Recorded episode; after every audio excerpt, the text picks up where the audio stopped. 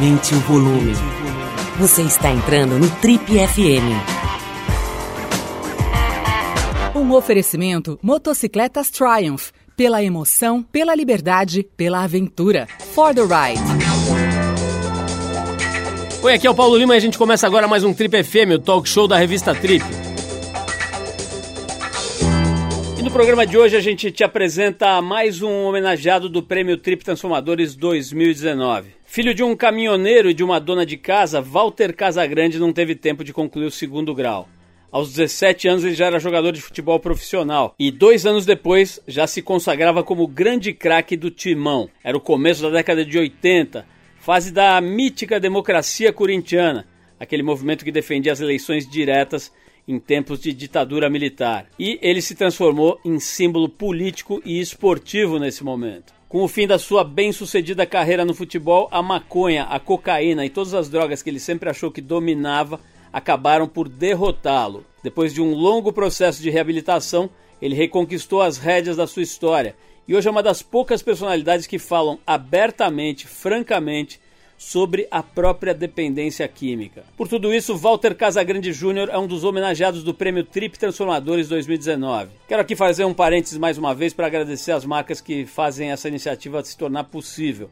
O Trip Transformadores 2019, assim como o programa de hoje, ambos são patrocinados pela IBM, pelo Grupo Boticário e pela Marfrig. Bom, abrindo a nossa conversa aqui com o Casagrande, ele conta o começo do seu envolvimento com as drogas. Eu sou de 63. Então eu peguei, a minha adolescência foi toda nos anos 70, com rebarba dos anos 60. Então ali, naquele momento, tinha um glamour muito forte pela droga, pela, pela você ficar mais criativo, você ficar é, ter uma, uma, elevação espiritual. É, bom, existia muitas coisas favoráveis à droga naquele momento, né? E, e a droga era uma coisa nova estava né, tava, uh, iniciando a se ter, a se usar droga, na metade dos anos 60, os hippies escracharam, tudo, aí começou a usar, e daquele momento para frente começou, começaram as pessoas a se interessar por uso de droga. E assim, e quando eu comecei, eu sou muito apaixonado por música. Quando eu comecei uh, a entender de música, que eu tinha muitos discos na minha casa, e as minhas irmãs tinham um disco pra caramba também, meu pai trazia discos. Eu, quando eu comecei a aprender a mexer na vitrola, eu comecei a ouvir Chuck Berry, essas coisas. Quando eu fui, quando eu fui pro cinema a primeira vez, num trailer do Woodstock, quando passou o trailer do Woodstock, falei, meu, é isso. É isso que eu sou, minha vida é essa. E aí, sim, aí eu fui por filosofia de vida. Não foi para assim, a minha entrada e a, o meu uso, até um, uma boa parte, nunca foi assim, se pre... ah, vai ter uma festa, então eu vou usar para ir preparado, para ir louco para a festa. Não era. Era filosofia de vida, sabe? Era uma coisa que fazia parte da minha vida. Acordava, usava e ia fazer minhas coisas. Isso aí foi no início foi dessa maneira. Depois vão acontecendo coisas na sua vida, né? A minha irmã faleceu com 21 anos. Isso aí foi um baque muito forte na minha vida. Eu, eu tenho certeza que ali foi eu, eu guardei toda a raiva. É, eu não entendi por que, que, a minha irmã tinha morrido tão jovem assim, e deu, me deu uma raiva. E na, na, eu lembro que no dia do falecimento inteiro, velório e tal, eu não chorei porque estava todo mundo chorando, e eu falei, pô, eu vou, eu vou segurar a onda da minha mãe, vou tentar segurar a onda das pessoas. E tudo aquilo que todo mundo sentiu naquele dia, eu não, senti, eu não coloquei para fora. E aquilo ficou dentro de mim por muitos anos. E aí, o que acontece? Qual é o movimento que a gente faz? A gente fica com raiva da gente. Aquela raiva que você tem dentro, uma, uma raiva de Deus, por exemplo, que a minha irmã morreu, você não entende aquilo, fica com uma raiva de você, de você mesmo. E você quer, é, não, quer não, não quer sentir aquilo. Né? Aí você usa a droga para amortecer. Eu era muito melancólico, né? apesar que eu já falei isso diversas vezes, mas as pessoas olham para trás e me veem sempre alegre, sempre sorrindo em shows e tal. Não imaginam que eu era melancólico todo dia. Eu acordava com melancolia e era muito ruim. Meu dia não era legal se eu desse, se eu, se eu não fizesse nada para acabar com a melancolia. E a, e a droga entrou nesse, ela, ela começou a ter importância ela, ela começou a sair da filosofia de vida para tapar um buraco nessa situação. E de, entre aspas, tapar buracos pro abuso, como é que será que foi esse processo pro Casagrande? Cara, assim, eu, eu, sou, eu, fui, eu sou exagerado, eu fui exagerado. Eu comecei exagerando. Eu nunca fui o, o cara é, que usa um pouquinho. Eu era o cara que usava mais, eu era o cara que ia testar aquela que chegou nova e ninguém sabia, eu ia lá, usava. Eu era, eu era o cara exagerado. Né? Então eu sempre fui exagerado. Sempre fui exagerado. Na Itália, eu fiquei seis anos e meio, sete, eu não usei droga. Nenhuma, nenhuma vez, não, usava droga. Eu voltei, eu voltei pro Rio, eu voltei pro Brasil, fui jogar no Flamengo, também não usei droga. Eu só fui voltar a usar droga quando voltei para São Paulo, né? É, mas sempre com uma voracidade ferrada, meu. Exagerado, amigo, exagerado. O meu não teve muito essa escalinha que você falou. Tic, tic, tic, não, teve. Conheci, gostei, já foi muito.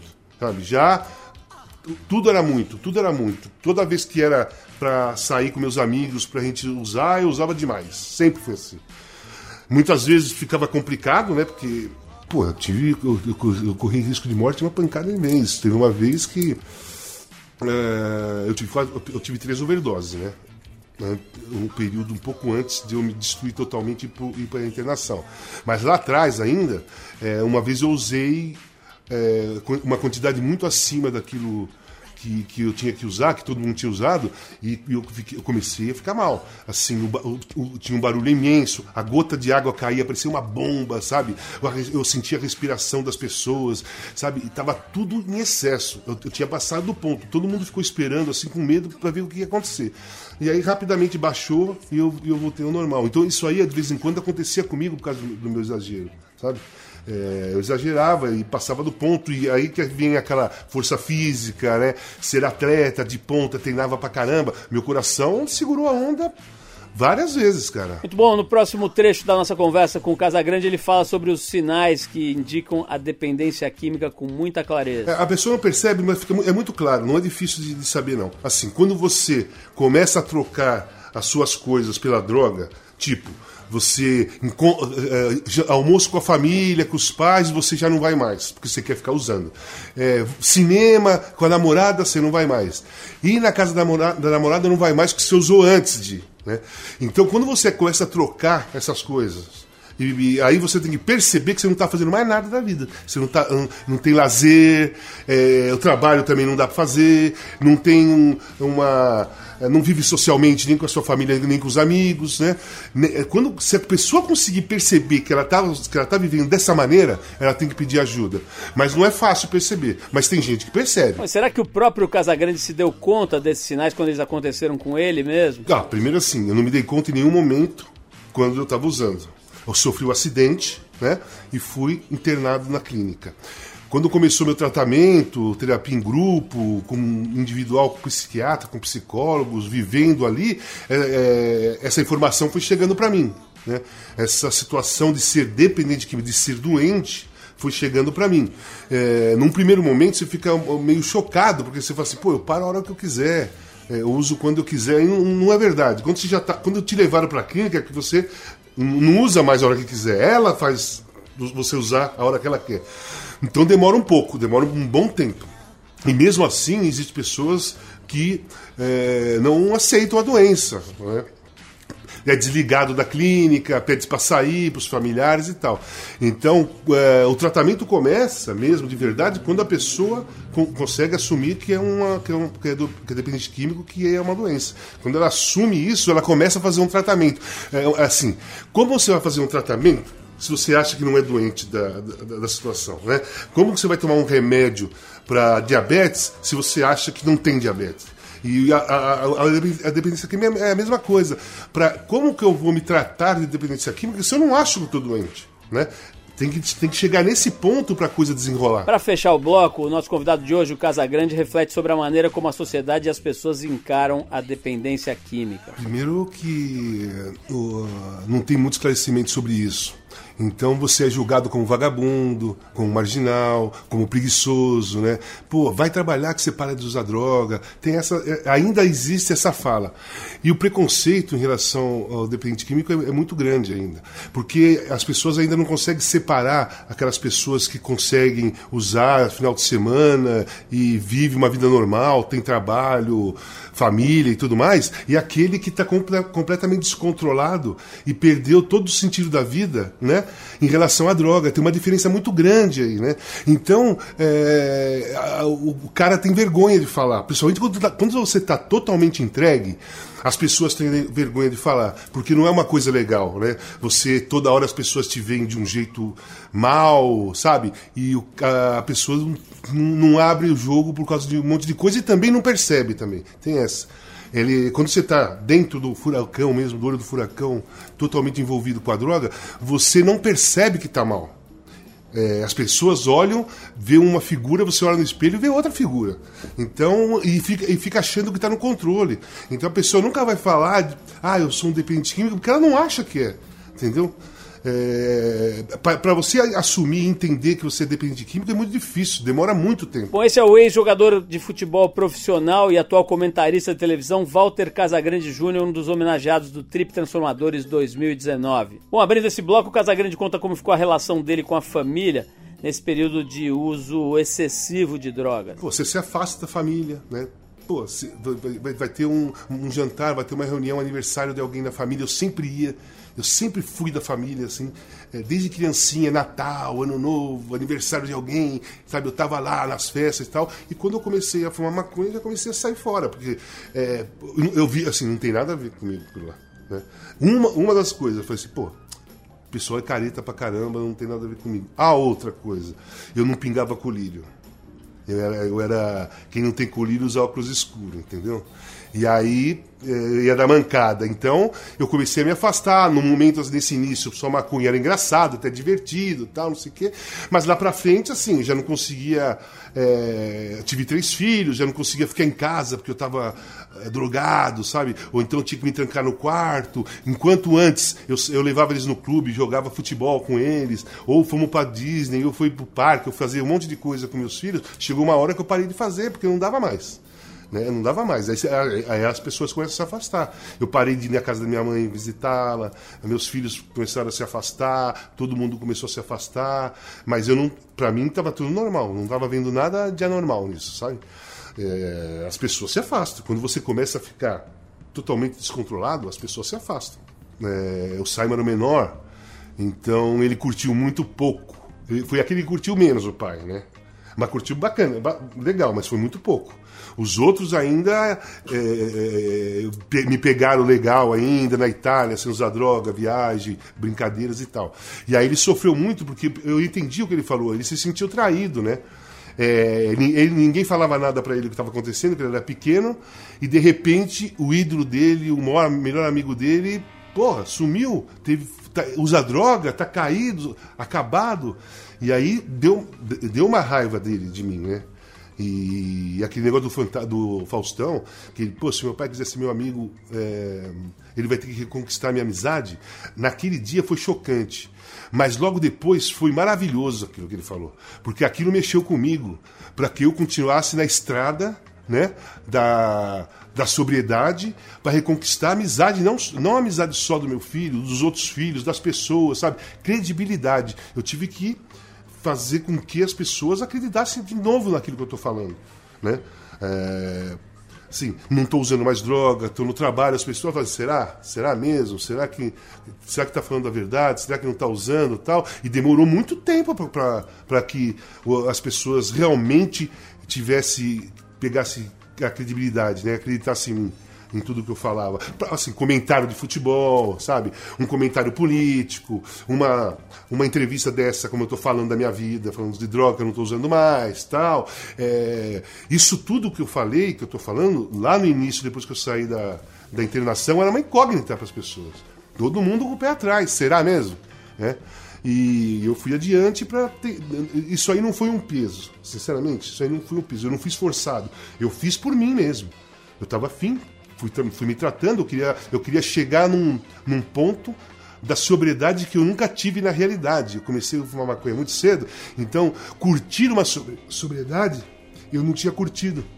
Então eu estava eu tava me tratando por mim porque eu queria chegar naquele ponto lá de como eu tô hoje, entendeu? Hoje, cara, hoje vou no cinema, vou no teatro, todo mundo acredita naquilo que eu falo, eu, porque eu tenho credibilidade, é, o que eu falo é a minha verdade, eu não escondo nada de ninguém, assim, eu não tenho mentira para para desenrolar para alguém. Eu não falei mentira para ninguém, sabe? Não tenho nenhuma mentira. E isso é uma coisa maravilhosa, assim, para mim, né? Um cara que é, é dependente químico e que vive na mentira, que viveu na mentira, porque você tem que mentir. Quem usa droga tem que mentir. Você vai falar para sua mãe que você vai se drogar? Não, você vai falar que vai no cinema. Né? Você, você mente o tempo todo. É, a pessoa dependente química. Você mente o tempo todo. E chegar no momento que eu estou hoje, totalmente sóbrio, sem mentira nenhuma, é, com credibilidade, as pessoas acreditam no que eu falo, no, concordar ou não concordar é uma coisa, mas acreditam naquilo que eu estou falando, sabe que eu estou falando a minha verdade, isso é a minha opinião. Aí pensa diferente, pensa igual, aí não tem problema. Mas é, debate com uma pessoa que eles estão acreditando, sabe? E o futebol? Casagrande conta agora como é que ele lidava com a carreira de atleta e o vício. Eu virei jogador de futebol e eu era um cara que treinava muito, uma força física muito grande, e eu tinha essa vida paralela e é, não, não, era, não, não foi aparente, aparentemente não me atrapalhou na minha, na minha, na minha adolescência, que eu virei jogador profissional com 18 anos e fui, sabe? E teve, tinha essa vida paralela e eu continuava, eu continuava jogando bem, tinha força e tal, não percebia nada. Mas é, lá na frente, sim. Lá na frente, quando eu terminei de jogar futebol, aí veio esse buraco maior, né? Porque eu, parei de jogar um dia, no outro dia não tem, mais, não tem mais jogo, não tem mais viagem, não tem mais concentração, você fica mais esquecido pelas pessoas, e aí você fica. A adrenalina não tem mais, a falta de adrenalina é um, foi um problema muito sério para mim. Porque eu não sentia mais adrenalina, não tinha mais aquele gol, um, um bilotado, aquela coisa gostosa. E falsamente a cocaína te dá isso, né?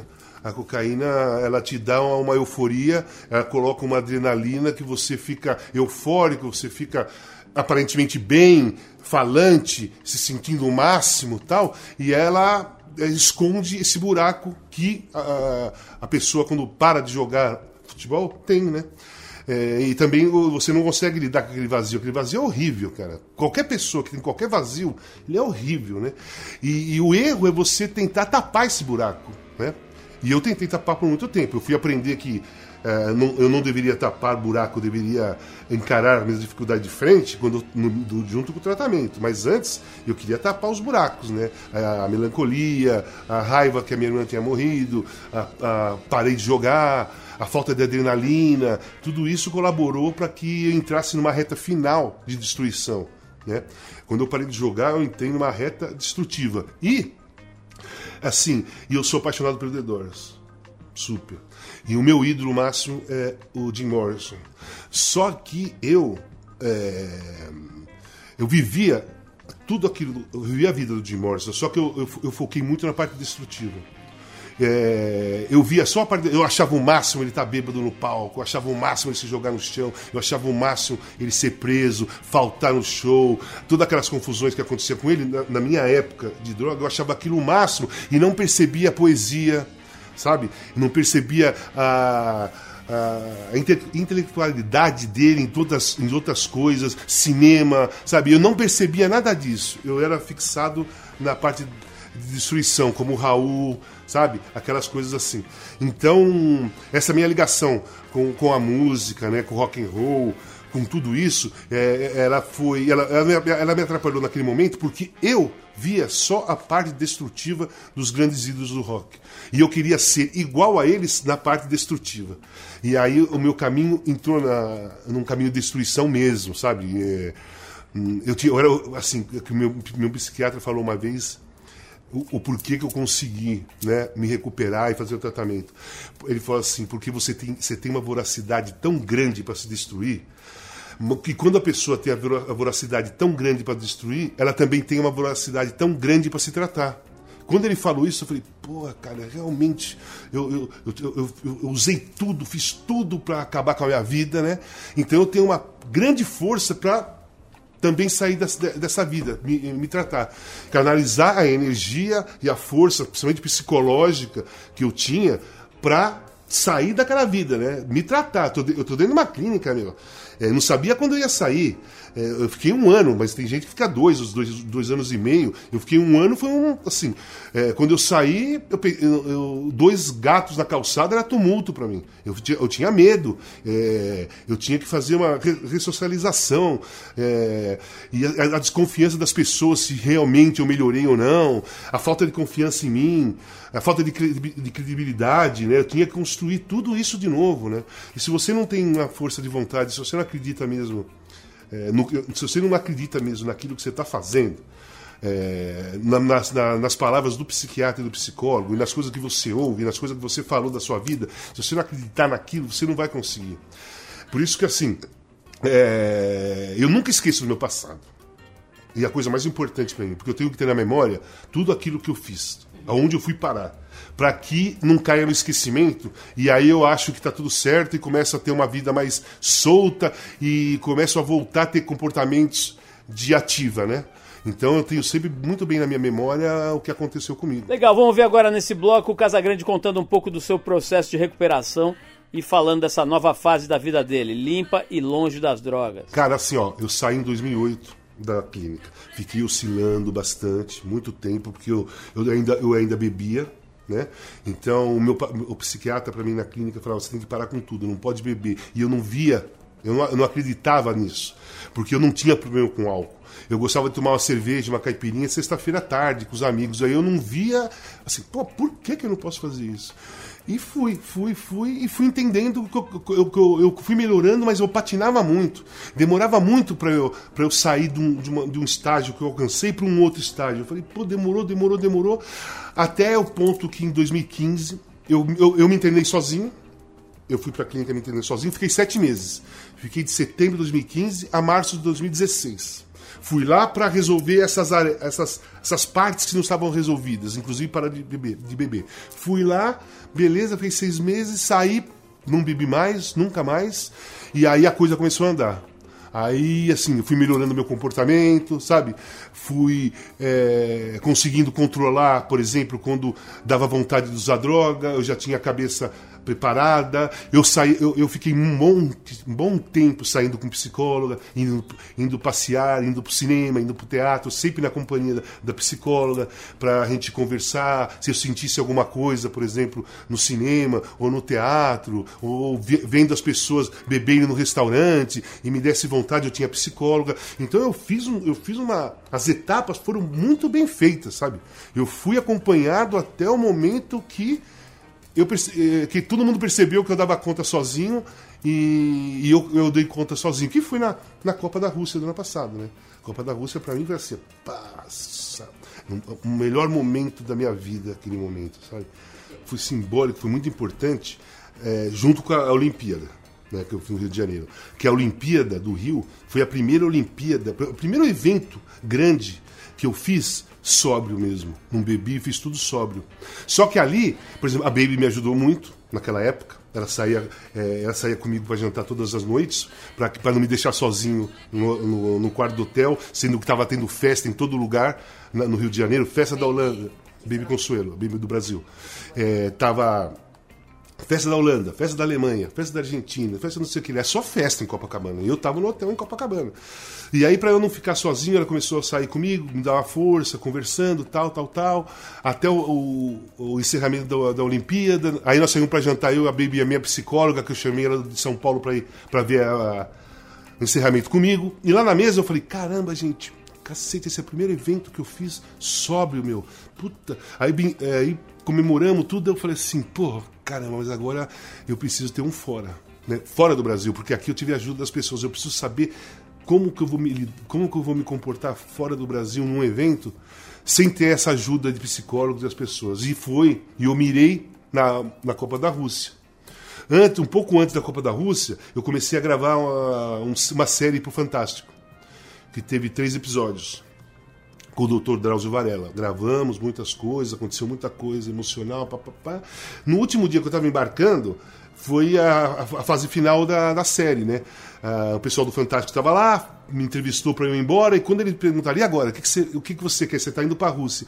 Aí me veio na cabeça isso. Eu falei para eles: ó, eu quero ir sóbrio, eu quero ficar sóbrio lá e quero voltar sóbrio à minha casa. É o meu objetivo. E fui, cara. Fui primeiro para para Liverpool, que foi a, a, a, mais, a maior dificuldade que eu tive na minha vida foi em Liverpool, né?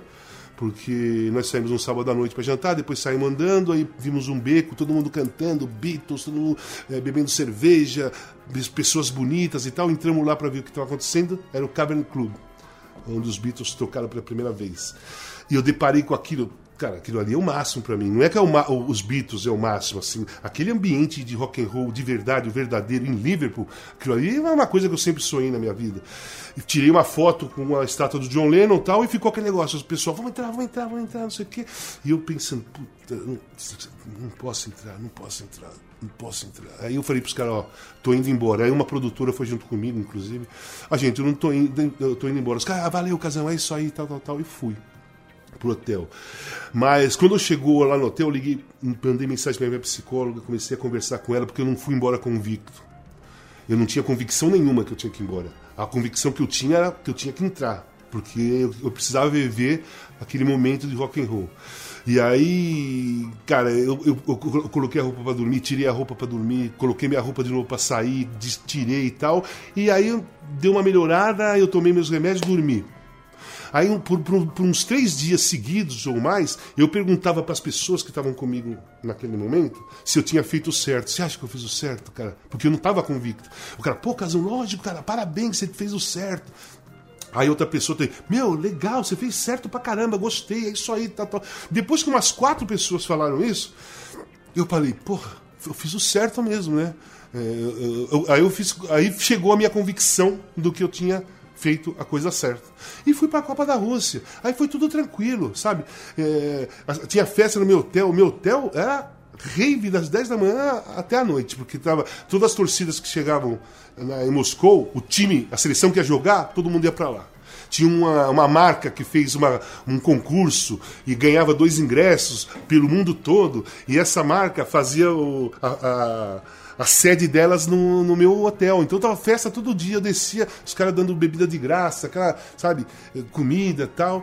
Meu, eu ficava lá, pessoal, vendo telão, nem percebia, não mexiam nada comigo, nada, nada, nada. E quando chegou na final da Copa, que a França ganhou, eu vi os caras dando a volta olímpica e terminou a Copa, aí veio aquela emoção de você assim.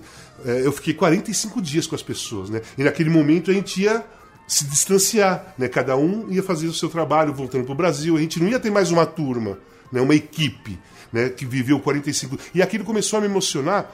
E aí eu lembrei desse que eu falei que eu queria. Meu objetivo era esse. E aí eu falei, caramba, meu, tô sóbrio. Amanhã eu vou pegar o voo, vou voltar para o Brasil sóbrio mesmo, né? Aí eu, eu me emocionou bastante porque foi é, foi uma puta conquista. Para começar esse bloco, o Casagrande fala da, do importante trabalho que ele tem feito para levar informações para a sociedade sobre a dependência química. Olha, o lance é o seguinte, cara. Eu tive vários, várias situações de risco de morte usando droga.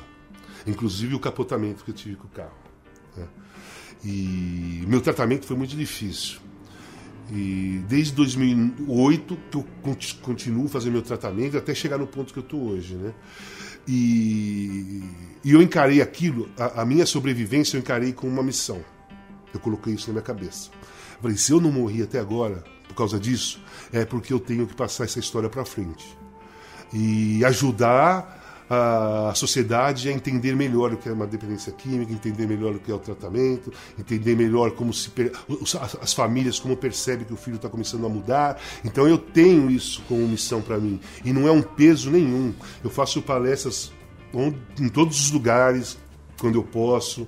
É, vou em programa de televisão, quando pergunta sobre esse assunto eu falo, é, porque é uma missão para mim e assim, não é só para ajudar as pessoas, me ajuda porque é, é, eu te falei um pouco antes que eu tenho que ter a minha memória, eu tenho que ter na memória tudo o que aconteceu comigo. Então, cada vez que eu conto uma história, cada vez que eu cada vez que eu conto uma história, cada vez que eu vou num debate ou numa palestra, ah, tudo o que aconteceu na minha vida, quando eu estou falando, vem na minha cabeça. Isso que eu estou falando com você, eu estou falando porque eu estou vendo as imagens na minha cabeça. Entendeu? Olha, no próximo trecho da nossa conversa com o Casagrande, ele fala sobre o trabalho específico que ele fez dentro de alguns clubes de futebol. É, eu já fui no Santos no, e no Corinthians. E eu, o São Paulo está querendo também, tá, nós estamos ajeitando uma data para ir no São Paulo, para conversar com a categoria de base, sabe? Porque o futebol hoje está tendo muito problema com drogas. Teve, a, apareceu muitos jogadores sendo pegos no exame antidoping com cocaína. Né? E cocaína não aumenta o rendimento físico de ninguém. É, quando, você, quando, quando o jogador é pego por uso de cocaína, é porque ele não resistiu a não usar. Não que ele usou para melhorar, entendeu? Porque ele sabe que se ele for fazer o exame ele vai ser pego. E assim, eu imagino numa sexta-feira, uma festa, e a cocaína ali, ele não consegue falar assim: não, hoje eu não vou usar porque domingo eu vou jogar, eu posso ser pego. Quando ele, quando ele não tem quando ele não resiste, ele já está ele já tá na estrada da dependência, entendeu? E eu não vejo, eu não acho justo ser suspenso dar uma punição para um jogador que é pego no doping por cocaína. Eu não acho certo a, a punição, porque ele, ele, demonstra ter uma doença. Deveria ser obrigado o clube a, a bancar um tratamento para ele. Não a FIFA suspender ele dois anos, oito meses. Você pensa, um cara, um, um garoto de 19 anos, que é pego no doping por cocaína e já é, vem aquela, aquela baixa autoestima dele, desce a moral dele, sabe? Ele fica mal e ainda vem uma punição, ao invés de ver assim: olha, vamos fazer um tratamento com o garoto, cada, cada uma vez por mês vem um médico da FIFA fazer um exame para ver se ele não está voltando a usar. E eu acho que depois de três, quatro meses. Se ele, fez, se ele fez vários exames e, e, e mostrou que ele não usou mais, eu acho que ele poderia voltar a treinar normalmente, claro, com observação do departamento médico do clube dele, do psiquiatra, do psicólogo que trata. Mas punição não, cara. Punição é para quem usa fetamina para ficar mais veloz, para ficar, é, ficar ligadão no jogo, tá usando para levar vantagem do outro time, do outro jogador, né? Como foi o Ben Johnson na Olimpíada de Seul em 88, ele usou, ele usou anabolizante para ganhar do Carl Lewis, pô. Aquilo ali sim é doping. O cara usou uma coisa para é, para levar vantagem no outro. Agora, a cocaína no futebol não é para aumentar o rendimento. O cara, tá, o cara não resistiu. Foi pego no doping por cocaína, chama o garoto, já arruma psicólogo, sabe? Já começa a iniciar um tratamento, ou internado ou não, sabe? Pode ser no laboratório, do, na, na, no, onde o psiquiatra está, enfim. Não precisa ser talvez uma internação mas precisa ser tratado. Falando sobre punição, o que será que o Casagrande acha da descriminalização das drogas? Vamos ouvir. Eu não vou levar a minha, a minha tudo que eu passei com as drogas em consideração para analisar se eu sou favorável ou não, porque senão eu seria contra, né? Por tudo que eu passei. Mas eu sou contra a qualquer proibição. Eu sou contra qualquer censura, sabe? É... eu sou uma pessoa altamente democrática. Então, eu só acho assim, o momento do país que nós atravessamos não é um momento para se preocupar se deve legalizar ou não a, a, as drogas. O momento do nosso país hoje é para a gente brigar pela democracia, que está correndo risco, seriamente sabe? Muitas situações de censura estão acontecendo, de preconceito, de homofobia, que são, que são muito mais importantes do que você liberar maconha ou não sabe? Eu acho que isso aí é lá para frente pro Brasil, sabe? Nem sei quanto tempo para frente. O nosso momento agora é ficar atento com o que está acontecendo no país, desmatamento na Amazônia, incêndio na Amazônia, é, garimpo ilegal, sabe? É, isso para se preocupar. O, o, país, a população tem que se é, tem que se preocupar com isso. É isso que tem que se discutir, sabe? Não é sentar para se discutir se vai liberar maconha ou não. Eu acho que isso é uma, sabe, é esquecer a realidade. A nossa realidade é outra. Antes de fechar o nosso papo, o Casagrande relembra e explica um pouco como é que surgiu a famosa democracia corintiana. A democracia corintiana ela iniciou com coisa, uma coisa básica. É, dar liberdade para o jogador de futebol ser um cidadão brasileiro como todos os outros. Em, em coisa assim. É, podia se manifestar politicamente, é, podia, podia pô, tomar uma cerveja onde ele quisesse, não precisava ficar escondido, porque o, o engenheiro não se esconde para tomar cerveja, por que, que o jogador de futebol tem que se esconder?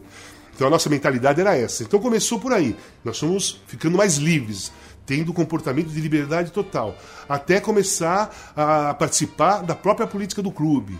Aí nós fomos crescendo, aí começamos a, a, a ir para a política. Cada um não era, não foi nada marcado, nada um acordo. Cada um foi tomando a sua direção. É, coincidentemente, a grande maioria foi para a mesma, mesma direção.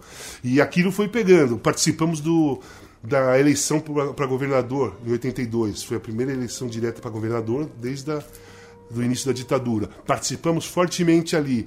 E aí foi crescendo. Aí Angabaú, direta já. O negócio foi envolvendo a, a sociedade brasileira, né?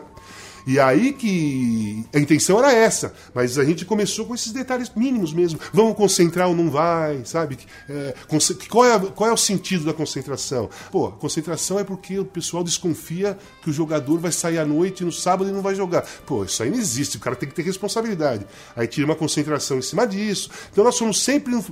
O nosso caminho foi sempre em função da liberdade total, sabe? Principalmente o jogador de futebol, que era, que era um, um é muito paternalista o meio do futebol. O jogador não, faz nada, sabe? É, tem o check-in na mão, sabe? É, é, tem o, o cara faz tudo, o hotel, sabe? E a gente, quando nós viramos da democracia corintiana, a gente mesmo fazia, sabe? Nós começamos a fazer as coisas nós, porque a gente tinha que saber fazer as coisas, né?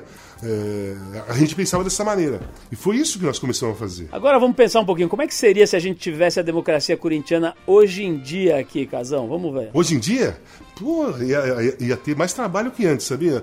A democracia corintiana, na época, é, era, era a ditadura militar ainda, né? Nós tivemos confrontos muito fortes com, com o governo, e generais ligavam lá no Corinthians para parar com aquilo, para tirar o nome de democracia corintiana, para não pôr na camisa dia 15 vote, e a gente nem, nem ouvia, ia fazendo, ia fazendo, ia fazendo. E hoje eu vejo diferente, cara. Hoje por quê? Porque o Brasil virou uma democracia e agora é, a democracia está em risco.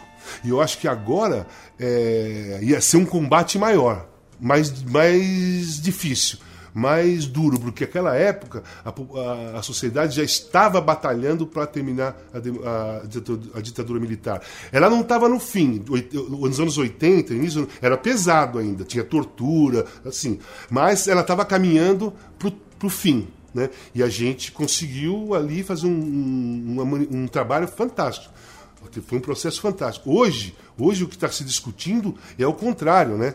Hoje estão querendo eh, colocar uma censura de volta, estão querendo, é, sabe, é, tirar a verba da educação, sabe? Tem um monte de coisa acontecendo que seria muito, seria muito difícil. Mais difícil, na realidade, porque a gente depende, a democracia corintiana depende de resultado. Tudo que você vai fazer no futebol depende de resultado. E tudo que está acontecendo no país hoje, se, a gente, se existisse a democracia corintiana, porra, a gente ia ter que ganhar todo o jogo. E a gente não ia ganhar todo o jogo. Então, quando você perde, vem, a, vem, a, vem o ataque, né? Cada derrota vem o ataque do, do do inimigo. Então eu acho que seria muito mais difícil. É isso, pessoal. Esse foi o ex-jogador de futebol e comentarista de TV, Walter Casagrande Júnior que é um dos homenageados do Trip Transformadores 2019. Se você quiser conhecer um pouco mais sobre o prêmio e sobre os outros homenageados, é só ir lá no trip.com.br, você vai encontrar é, biografias e, enfim, explicação e textos sobre essas outras figuras geniais, assim como Casagrande, que serão homenageadas no dia 7 agora. Aproveito novamente para agradecer as marcas que tornam essa iniciativa possível. O Prêmio Trip Transformadores 2019, assim como essa edição do programa, são patrocinados pela IBM, pelo Grupo Boticário e pela Marfrig.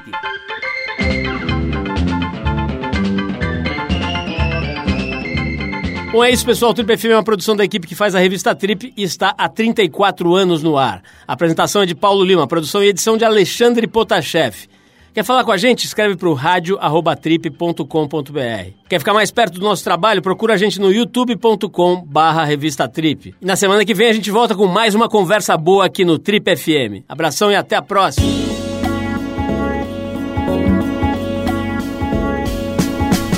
Você ouviu Trip FM. Esse foi um oferecimento Motocicletas Triumph. Pela emoção, pela liberdade, pela aventura. For the ride.